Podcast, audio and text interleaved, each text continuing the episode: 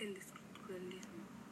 Es el estudio de las leyes generales que regulan fenómenos individuales a simples ejemplos de esas leyes, ya que es un enfoque de pensamiento comprobado por la psicología y la filosofía. ¿Qué es, ¿Qué es el existencialismo?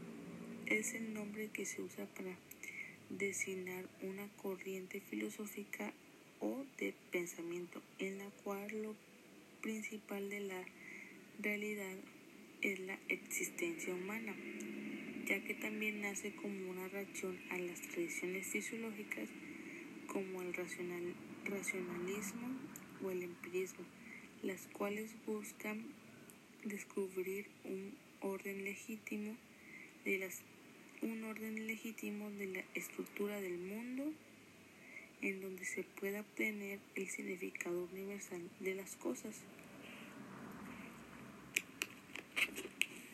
¿Por qué son importantes los sistemas fisiológicos contemplados en la filosofía?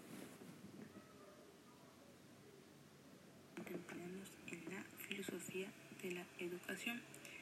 Bueno, permite conceptuar la educación y la formación de médicos como un fenómeno social com complejo, teniendo como principio que la formación de un nuevo médico debe partir de su esencia y existencia propia.